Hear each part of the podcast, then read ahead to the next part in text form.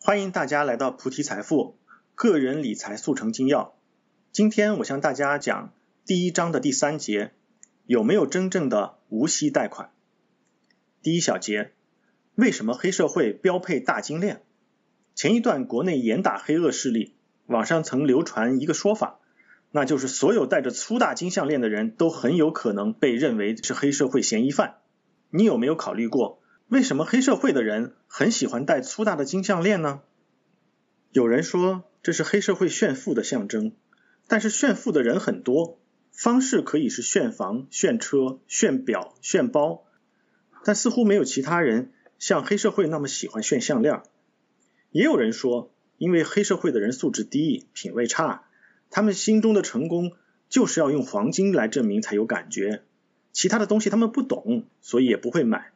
我觉得现在信息这么发达，大家都在刷手机，这么说也显得太偏颇了。最近我终于想明白这究竟是为什么。粗大的金项链既是黑社会人员的信用卡，证明他们有一定程度的支付能力，也是他们应对特殊情况的保险。因为黄金是很容易变现的。黑社会自身的性质决定了他们的财产和收入远比一般人更不稳定，甚至还有随时跑路的可能。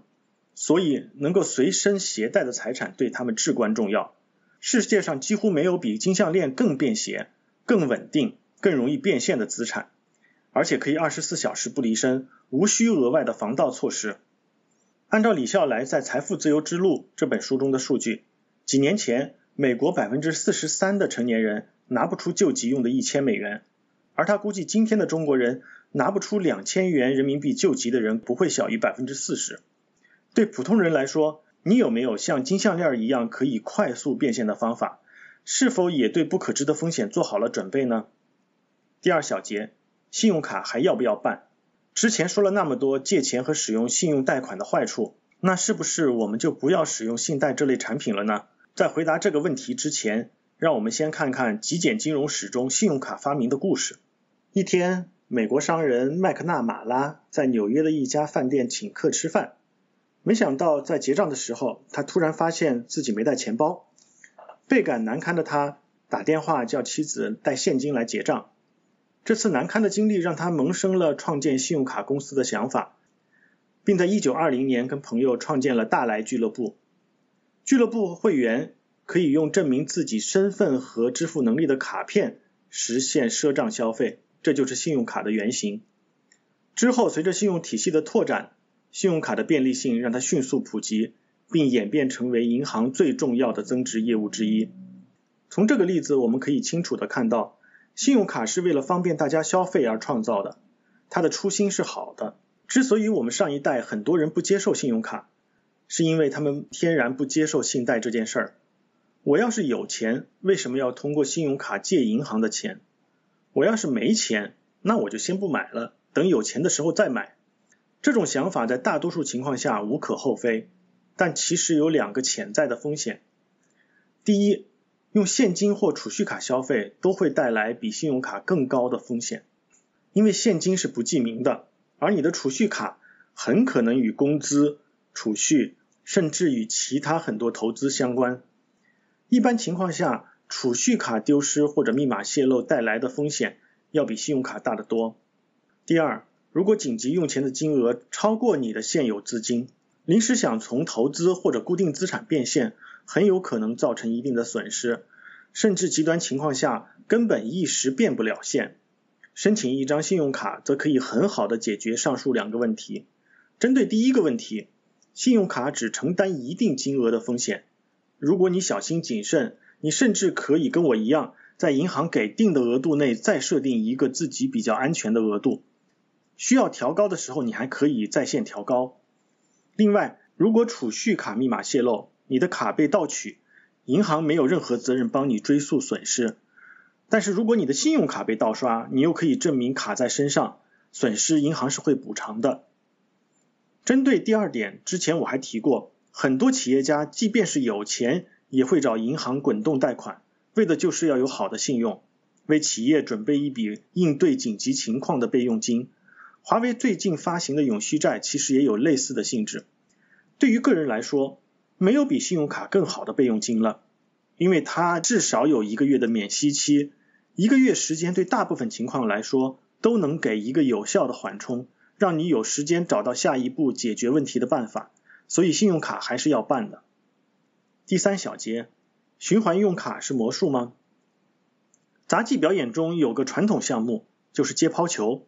演员一边接球一边抛球，虽然只有两只手，却可以同时让很多个球在空中不落地。循环用卡就是用类似的方法来使用信用卡。从原理上来看，最简单的循环用卡就是申请两张还款期相差一个月的信用卡。当你需要钱的时候，从第一张卡消费或者提现，到还款期的时候。用第二张卡提出现金去还第一张卡的欠款，等到第二张卡需要还钱的时候，再用第一张卡取现还款，如此往复，你其实始终有一笔无需利息的借款可用。把上面的两张卡当做一组，你可以用同样模式复制很多组，每一组的免费借款金额可能不大，但是因为可以申请很多，所以累计金额可以不断扩大。同时，因为信用卡是可以通过养卡来持续提升额度的。那至于如何养卡，网上有很多介绍，我就不具体介绍了。综合使用循环和养卡这两种方法，你能使用的免费额度就可以不断扩大。别以为这种方法只能拿到小钱。传说中有人通过上述方法实现了长期的免息房屋贷款。对比上面的循环用卡。在香帅的北大金融学课留言区，我看到了另一个例子，更值得学习。小丽代理机票业务，但她没有足够钱周转，就想到了用信用卡。他找朋友借了一堆卡，然后用信用卡买票，再用收到的钱还卡。长期下来，他不但赚到了机票差，还养大了朋友们的信用卡。另外，银行还给了他额外的低息贷款额度。他再把这个额度加一定利息转借给需要用钱并且可以信赖的朋友。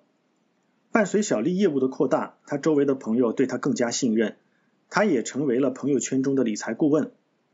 我这里想要特别强调，上述循环套现的模式，银行是坚决不允许的，因为银行在这个交易中没有赚到钱，这么做其实是在反向薅银行的羊毛。长期使用这种方式，如果被银行发现，轻则会被降额封卡。重则则要追究法律责任，但小丽的做法却是值得效仿的。她合理的利用了信用卡的免息期和额度，她买机票操作的同时，银行也收到了航空公司的手续费。由此可见，信用卡本身只是工具，用得好可以帮你，用得坏则会害你。下面我对第一章剪刀做一个简单的总结。到今天为止，我用了三节课来介绍如何管理信贷。如今的生活，我们几乎不可能不借钱。上个世纪曾经激烈讨论的美国大妈借钱买房、中国大妈攒钱买房的问题，对于今天的人来说根本就不是问题，因为大家已经普遍接受了通过房贷来提前消费的模式。但这背后有一个潜在的假设，你可能没有想到，那就是过去二十多年的房价涨幅都远大于贷款的利息。本质上，你贷款买房并不是消费，而是投资。如果房价涨幅低于通胀，或者你能用长期稳定的租金来租同一间房子，买房投资的属性就会明显的弱化，你的理性选择就可能会不同。这其实也是很多欧洲国家的现状。与之相对，用借钱的方式来消费，大多数情况都是不划算的，因为银行和其他类似银行的机构。一直都在用不同的利息计算方法来盈利，借钱消费的利息是远高于大多数投资收益的。借钱越多，越可能导致你没钱投资，而陷入越来越深的恶性循环。要知道，投资是让我们过上躺赢的生活、实现财富自由的主航道，借钱却会让你离这条航道越来越远。